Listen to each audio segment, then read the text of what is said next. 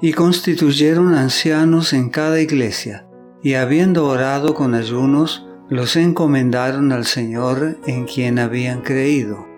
Hechos capítulo 14 versículo 23.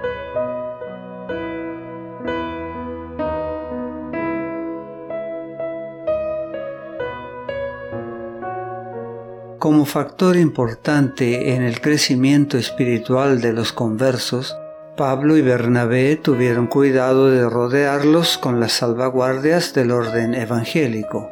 Se organizaron iglesias en todos los lugares de Licaonia y Pisidia donde habían creyentes. Se nombraron oficiales responsables en cada iglesia y se estableció un orden y un sistema adecuados para llevar a cabo todas las actividades pertinentes para el bienestar espiritual de los creyentes. Esto estaba en armonía con el plan evangélico de unir en un solo cuerpo a todos los creyentes en Cristo, y Pablo tuvo mucho cuidado de seguir este plan a lo largo de todo su ministerio. Los que en cualquier lugar eran llevados por sus labores a aceptar a Cristo como Salvador, eran a su debido tiempo organizados en una iglesia, esto se hacía incluso cuando los creyentes eran pocos. Así se enseñaba a los cristianos a ayudarse mutuamente recordando la promesa. Donde están dos o tres congregados en mi nombre, allí estoy yo en medio de ellos. San Mateo capítulo 18 versículo 20. Y Pablo no olvidó a las iglesias así establecidas, su cuidado permaneció en su mente como una responsabilidad de gran importancia. Por pequeño que fuera un grupo, estaba dispuesto a atender todas sus necesidades. Supervisaba las iglesias pequeñas con gran amor, consciente de que necesitaban un cuidado especial. Sus miembros debían estar firmemente arraigados en la fe, tenían que llegar a ser capaces de trabajar desinteresadamente por la gente que los rodeaba. En todos sus esfuerzos misioneros, Pablo y Bernabé trataron de seguir el ejemplo de Cristo de sacrificio voluntario y trabajo fiel y sincero para salvar a sus semejantes.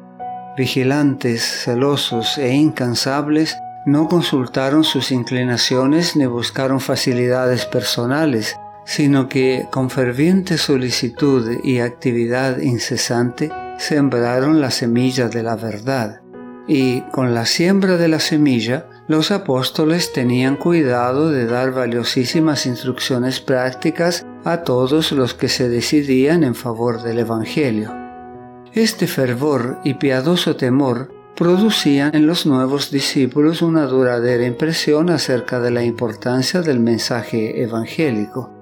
Cuando se convertían hombres promisorios y capaces, como en el caso de Timoteo, Pablo y Bernabé se esforzaban por mostrarles la necesidad de trabajar en la viña del Señor, y cuando los apóstoles se iban a otra ciudad, la fe de esos hombres no disminuía, sino que se acrecentaba habían sido fielmente instruidos en el camino del Señor y enseñados a trabajar abnegada, fervorosa y perseverantemente por la salvación de sus semejantes.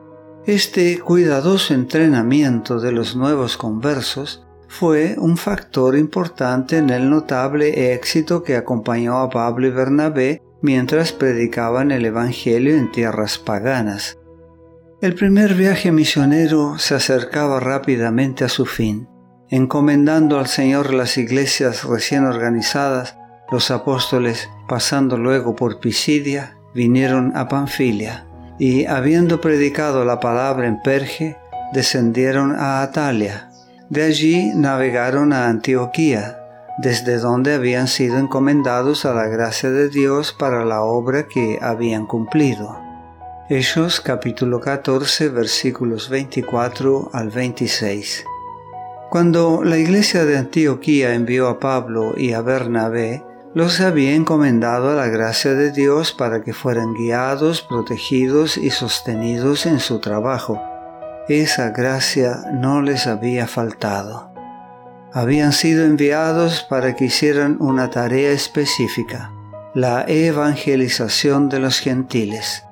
podían volver a su iglesia de origen con la satisfacción de haber cumplido su misión. Aunque solo habían comenzado la obra de predicar a los paganos, lo que realizaron había sido bien hecho. No te pierdas nuestro próximo mensaje. La gracia de Dios sea contigo.